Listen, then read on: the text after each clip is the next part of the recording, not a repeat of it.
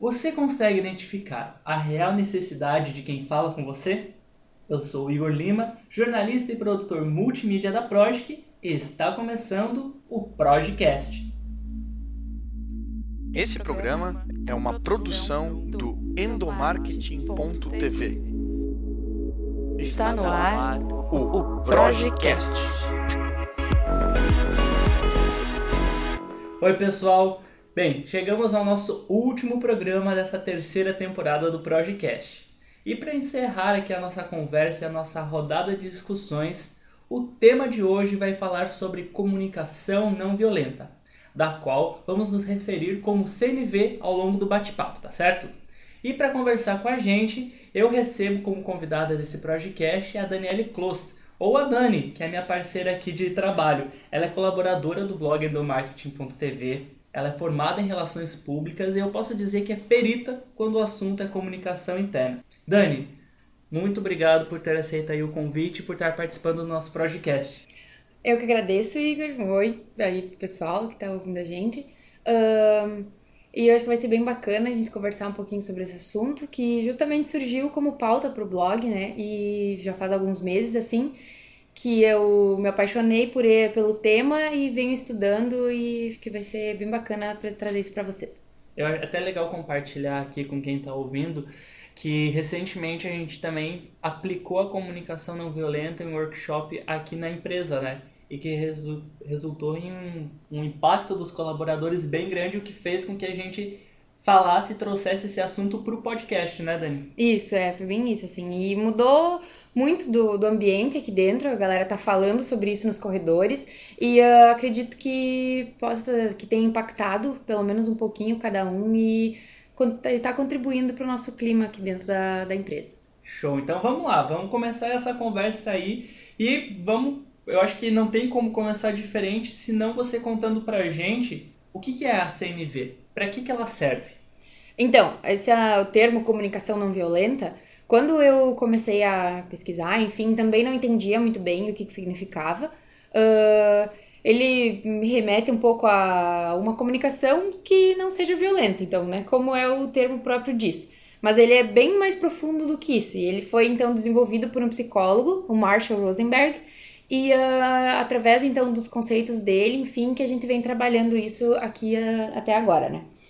Então ele essa essa é uma forma então de comunicar e ela vai nos convida a olhar para o outro com empatia e buscar sempre a conexão, a conexão para atender as necessidades de todos. É isso que o, o Marshall fala.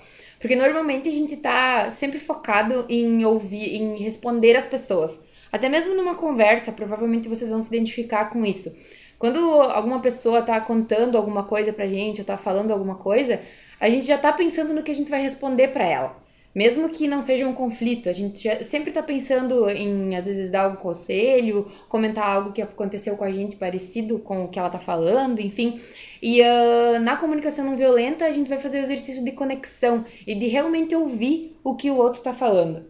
Então, o principal objetivo da comunicação não violenta é estabelecer essa conexão com as pessoas para ter melhores relacionamentos e também resolver conflitos. Então não é dizer que a comunicação que a gente está acostumado a usar no nosso dia a dia é aquela comunicação grosseira ou que remete à agressão verbal. A gente pode dizer então que a comunicação da qual nós estamos acostumados a usar no nosso dia a dia é uma comunicação alienante, igual o termo que o Marshall usa, né, que dificulta a relação aí entre duas ou mais pessoas que não conseguem entender o que os outros sentem ou até mesmo precisam, certo, Dani? Isso, exatamente isso. Então, e não necessariamente só para em conflitos, né? Mas também muitas vezes em boas conversas em que a gente simplesmente não está se conectando. Tá, e mas e na prática, como que como que isso funciona, Dani? Eu consigo como identificar que eu estou usando uma comunicação alienante e mudar ela para uma comunicação não violenta? Então, aí vai partir também todo do, da questão do teu objetivo com isso, né? Uh, assim, até quando eu comecei a estudar, enfim, quando você lê primeiro sobre comunicação não violenta, pode parecer que você vai usar ela para manipular os outros, ou então para conseguir o que você quer com o outro. Mas não é, não é por aí. Porque o objetivo, realmente, lembrando, tipo, mais uma vez, assim, eu vou falar bastante, assim, sobre isso, que é conexão. Porque a gente tem empatia com o outro, mesmo que ele não esteja atendendo o que, ao que a gente precisa.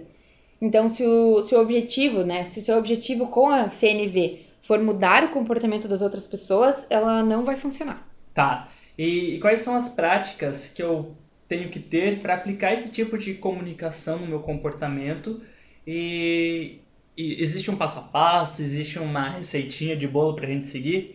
Eu acho que dá para chamar bem de passo a passo mesmo, porque se a gente visualizar assim dessa forma, fica bem mais simples e é o que o Marshall traz no livro dele. Que então são quatro etapas, vamos dizer assim, quatro componentes da CNV uhum. que ele chama. Que é o primeiro deles é a observação, o segundo o sentimento, o terceiro a necessidade e o quarto o pedido.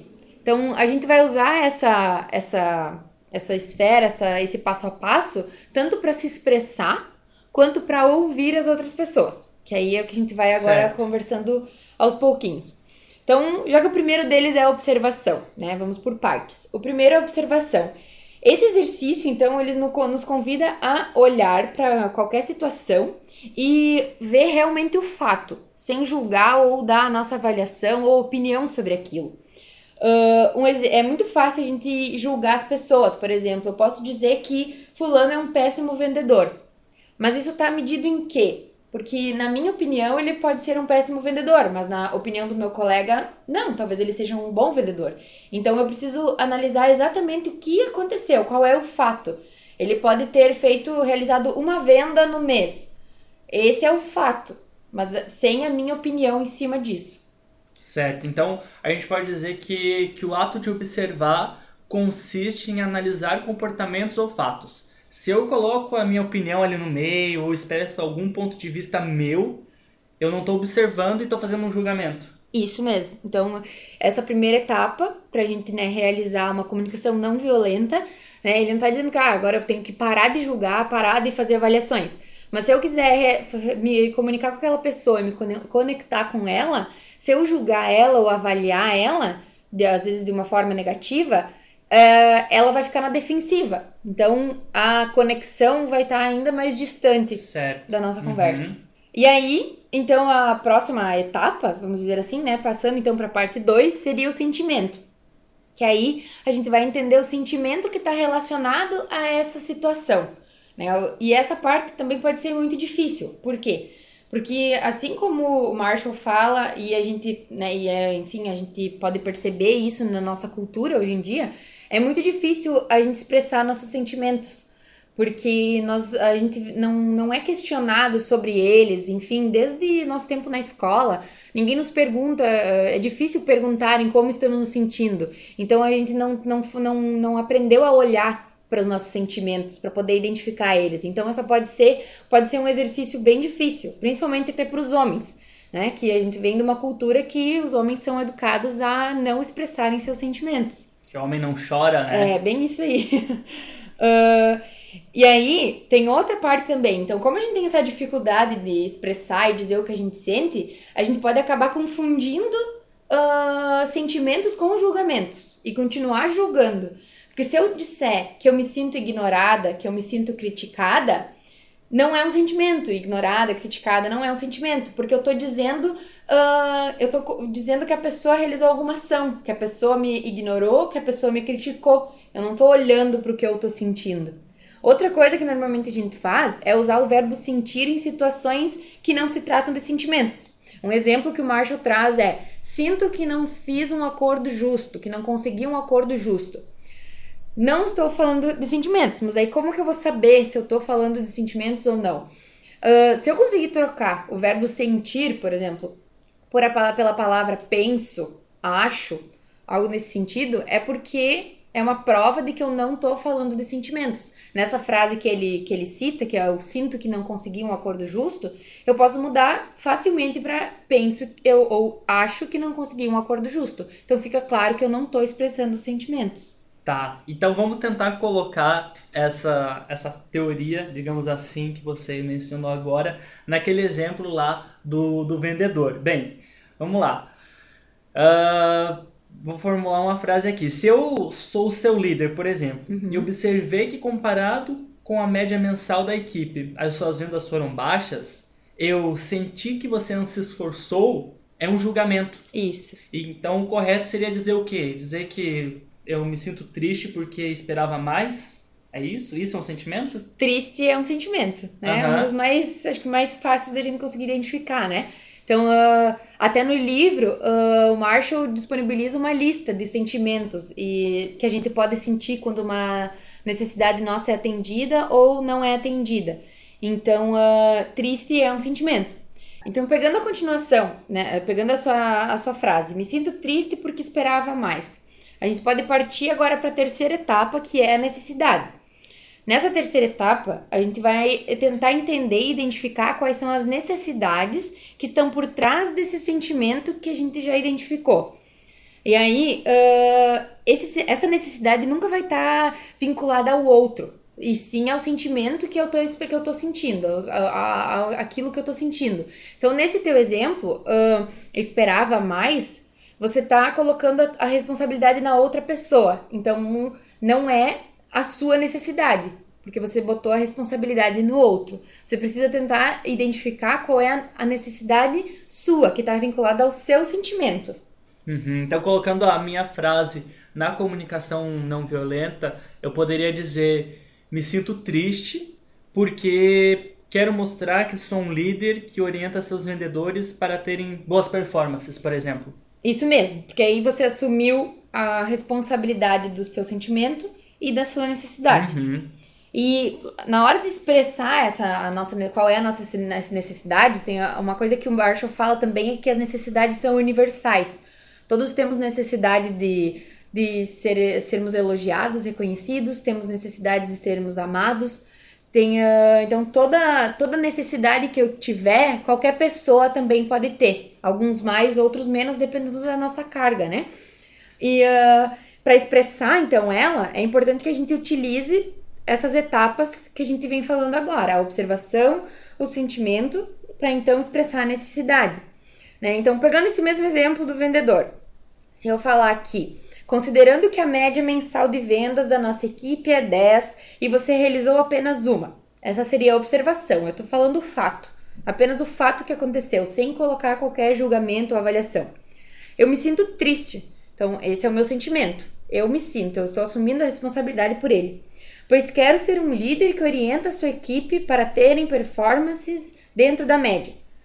Uh, então, essa é a necessidade que está vinculada ao meu sentimento. Por isso, eu me senti triste ou frustra frustrado, qual que seja. E aí, eu vou para a quarta etapa, que é o pedido. Então, eu posso pedir para esse meu liderado. Se, então, para ele, você poderia me dizer por que só realizou uma venda nesse período? Uhum. E aí, nessa, nessa quarta etapa, que é a última, então, na, se eu vou realizar um pedido para alguém, ela pode parecer a mais simples, mas às vezes a gente pode causar confusão, porque o pedido precisa ser bem claro. Mas todo pedido ele não é claro? Aí que o Marshall fala que nem sempre. E aí, no, no livro dele, ele uh, dá o exemplo de que às vezes a gente não, não pede o que a gente quer, e sim o que a gente não quer. Ele dá um exemplo bem simples entre um casal Uh, que a mulher uh, pede pro marido dela passar menos tempo no trabalho. E aí, dá, passa uns dias ela descobre que ele se inscreveu num concurso de golfe. Vixe. E uh, então, o que, que, quer dizer, né? o real pedido dela era que ele passasse mais tempo com ela e com as crianças. Mas ela pediu o que ela não queria, que, ela, que ele não passasse tanto tempo no trabalho. E aí a necessidade dela de que o marido ficasse mais em casa não foi atendida, porque ela não fez o seu pedido claro, não foi clara ao realizar o pedido. Olha só. É, e aí, se a gente for então partir desse exemplo também, a gente pode ir para uma para um outro lado da para outro lado da comunicação não violenta, que até agora a gente falou sobre se expressar. E a gente também pode usar esses mesmos componentes para ouvir o outro. Porque se eu tô numa situação que eu utilizo a comunicação não violenta e uh, né, tento praticar, enfim, seus componentes, mas as outras pessoas que estão no meu círculo né, não, não praticam, não conhecem a comunicação não violenta, mesmo assim eu posso uh, aplicar uh, os componentes para ouvir as pessoas e entender elas. E para mim, essa é a parte mais difícil, porque aí é um momento que a gente tem que parar para realmente praticar empatia com o outro. E, pra, e além, por ser a parte mais, mais difícil da comunicação não violenta, também é a parte mais incrível, assim, porque no momento que alguém realiza algum julgamento e eu tentar ouvir o que tem por trás daquilo, pode resolver conflitos e melhorar os relacionamentos com as pessoas. Ah, que bacana. Então a gente pode dizer que mesmo que que eu não que a, a pessoa que eu esteja conversando ela não queira ou até mesmo não conheça a comunicação não violenta, eu praticando a CNV, eu consigo desenvolver diálogos mais saudáveis ou simplesmente evitar que aquela conversa se torne uma briga, porque aí eu vou estar entendendo as necessidades do outro, mesmo que ele não tenha entendido as minhas. Exatamente. E, uh, e é um exercício, né? Assim, uh, o Marshall fala que a gente precisa parar de ouvir o que o outro pensa e começar a ouvir as suas necessidades. Então, mesmo que a pessoa esteja né, realizando um julgamento ou me criticando, se eu ouvir o que tem por trás daquilo, vai ser muito mais fácil de me conectar com ela. E eu não vou me ofender com o que ela está falando, né? Ele também fala que por trás, então, de todo julgamento e de toda necessidade, de toda crítica, há um pedido de por favor para que as suas necessidades sejam atendidas. E aí, mas aí a gente se pergunta, né? Como que eu vou fazer para entender pra, o que tem, né, uh, por trás do julgamento dessa pessoa? Uh, porque se tá numa discussão, a gente sabe que não é assim fácil, né? E uh, então, assim, eu vou sempre questionar a pessoa, claro, de forma delicada, enfim, de forma empática. Uh, vou parafrasear muitas vezes o que ela tá me dizendo para perguntar para ela se é real, se é se é aquilo que ela tá sentindo ou se é aquilo que ela tá precisando. E uh, quando é uma discussão, a pessoa vai estar sempre suscetível à crítica ou a julgamento. Então, às vezes, a gente precisa de paciência para aos poucos ir se conectando e às vezes pode levar tempo para eu conseguir que a pessoa eh, veja que eu não tô querendo discutir com ela ou que eu não tô querendo evoluir para uma briga, mas realmente tô querendo entender do que, que ela precisa para ver se eu posso atender ela ou não. Outra dica também que o, que o Marshall dá é a gente expressar os nossos sentimentos e necessidades. Então, se eu tô tentando uma conversa com alguém que só tá usando críticas e julgamentos, enfim, né, não tá utilizando a comunicação não violenta, eu posso tentar me conectar com ela falando dos meus sentimentos e das minhas necessidades para tentar uh, realizar essa conexão, né, para tentar fazer com que ela também, para que ela também olhe para sentimentos e necessidades. Então, resumindo essa parte final, uh, é quando ouvimos algum julgamento ou crítica a gente vai utilizar os componentes observação, sentimento e necessidade para tentar entender quais estão por trás da, da pessoa, daquilo que a pessoa está falando. Se, usando né, mais uma vez o exemplo da vendedora, se alguém diz que eu sou uma péssima vendedora, ao invés de me ofender com essa avaliação da pessoa, eu posso tentar entender o que levou ela a falar isso, o que tem por trás, qual é a necessidade dela que talvez não foi atendida para ela ter essa opinião sobre mim. Uhum, show de bola. Então, para a gente resumir aí essa conversa que a gente teve até aqui, a gente pode classificar, digamos assim, a CNV em duas grandes etapas. A primeira etapa é quando eu me comunico, quando eu, eu uso a minha fala, uhum. e a uhum. minha fala deve ser baseada em quatro pilares, que são aquelas que você comentou com a gente, de observação, sentimento, necessidade e pedido, certo? Uhum. E também um, um segundo momento que é quando eu interpreto aquilo que você está falando para mim e vejo aquela comunicação com empatia. Isso, é. E não necessariamente nessa ordem que a gente apresentou, né? Uhum. Uh, porque, enfim, uma discussão, conversa, muitas vezes né, a gente não tem como controlar isso. Mas é importante a gente se atentar a essas, essas, essas, essas etapas e sempre lembrar, porque são elas que vão fazer com que eu me conecte com o outro. Uhum. E no seu ponto de vista, Dani, por que, que eu devo levar a comunicação não violenta para dentro das empresas? Então, aí vai também entrar um pouquinho do porquê a gente trouxe essa pauta para cá, né? Porque a gente trabalhou no blog, enfim, e porque também realizamos o workshop aqui com o pessoal. Uh, na minha opinião, assim, como profissional, então, de comunicação interna, também como né, uh, uh, colaboradora, enfim, eu acredito muito que a qualidade do nosso trabalho, da nossa entrega, numa empresa, qualquer que seja a nossa função, está totalmente relacionada aos nossos relacionamentos com as pessoas. Que se eu tiver bons relacionamentos com os meus colegas, se eu tiver bons, bons relacionamentos na minha vida pessoal, enfim, tudo vai impactar na forma como eu realizo a entrega das minhas, das minhas demandas.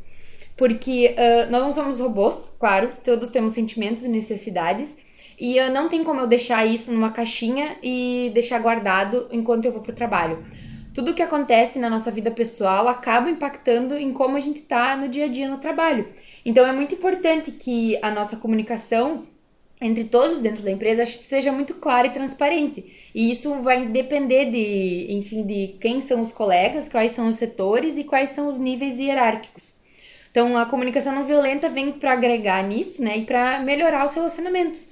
Uh, e assim a gente vai ter mais chances de ter bons relacionamentos e atender então as necessidades de todos. Mas não é fácil, é, como a gente parece bem simples, mas quando a gente for vai colocar em prática é difícil, porque a gente tá numa cultura de que é de punição e recompensa, a gente tá acostumado a julgar, a avaliar, então é muito difícil, mas só vai depender né? Só vai depender de mim mesma observar a forma que eu me comunico e pensar antes de falar. Ou muitas vezes apenas respirar e buscar entender o outro sem falar nada. Né?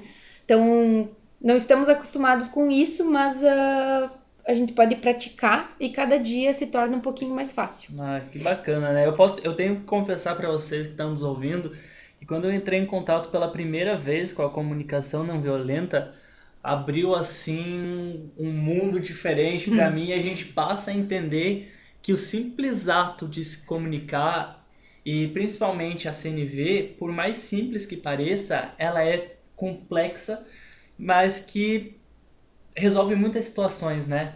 É, e até o Marshall traz exemplos nos, nos, livros, assim, que essa forma, ele que foi, ele foi em, ele visitou, enfim, lugares onde guerras, enfim, eh, situações assim extremas e que a prática da comunicação não violenta pode resolver e às vezes principalmente evitar que essas coisas aconteçam. Então eu acho assim uh, é praticamente impossível que todas as pessoas do mundo se comuniquem dessa forma, né? Buscando sempre a empatia. Mas uh, se cada um começar né, fazer a sua parte, enfim, fizer a sua parte no seu círculo de, de, de relacionamentos, de pessoas, uh, a diferença que, que isso vai causar é enorme. E às vezes. E eu, depois que comecei, que conheci o tema, enfim, vim estudando, comecei a tentar aplicar ele no meu dia a dia, enfim, tanto na vida pessoal quanto no trabalho. E uh, quando você consegue parar e pensar antes de falar, ou quando você recebe alguma crítica, algum julgamento e vê o que tem por trás, ou tenta entender o que levou aquela pessoa a falar aquilo para você, muda totalmente a situação, porque você vê o que, qual é que, que a pessoa é um ser humano como você, que ela tem sentimentos como você, necessidades como você, e que às vezes passou por coisas na vida que você não passou e por isso tem aquele aquele jeito de ser, enfim. Então, a conexão que acontece, enfim, é, é incrível, assim. Olha, gente, eu tô encantado com a comunicação não violenta. Essa é verdade. E se você que está nos ouvindo quer saber mais sobre o tema, a Dani ela escreveu um artigo para o endomarketing.tv na qual ela fala como aplicar a comunicação não violenta dentro das empresas. E junto com esse artigo também tem um material super bacana com atividades que você pode aplicar com os seus colaboradores. Né, Dani? É isso aí. Para quem tiver interesse, assim, quiser saber mais, no YouTube tem um, um workshop uh, realizado pelo próprio Marshall Rosenberg, e uh, que é a introdução à prática comunicação não violenta. São quatro vídeos assim e é sensacional para aprender sobre o assunto porque tem exemplos assim do cotidiano, é incrível. E claro, o livro dele, né, que é Comunicação não violenta: Técnicas para aprimorar relacionamentos pessoais e profissionais. E aí lá vai ter toda essa teoria que a gente falou aqui e também vários exemplos que a gente citou. Então, eu espero que vocês tenham gostado e que seja bacana e que tenha causado o mesmo efeito que causou na gente. É verdade. Bem, gente, não tinha como encerrar melhor essa temporada se não falando desse assunto. Eu espero que vocês tenham gostado. A terceira temporada do Projecast acabou mas você pode ficar ligado aí nas nossas redes sociais e até mesmo no blog endomarket.tv, que em breve, mas muito em breve, a gente está voltando com a quarta temporada do Projecast e com novas entrevistas e novos convidados. Muito obrigado pela companhia e a gente se ouve. Até mais! Você ouviu o Projecast.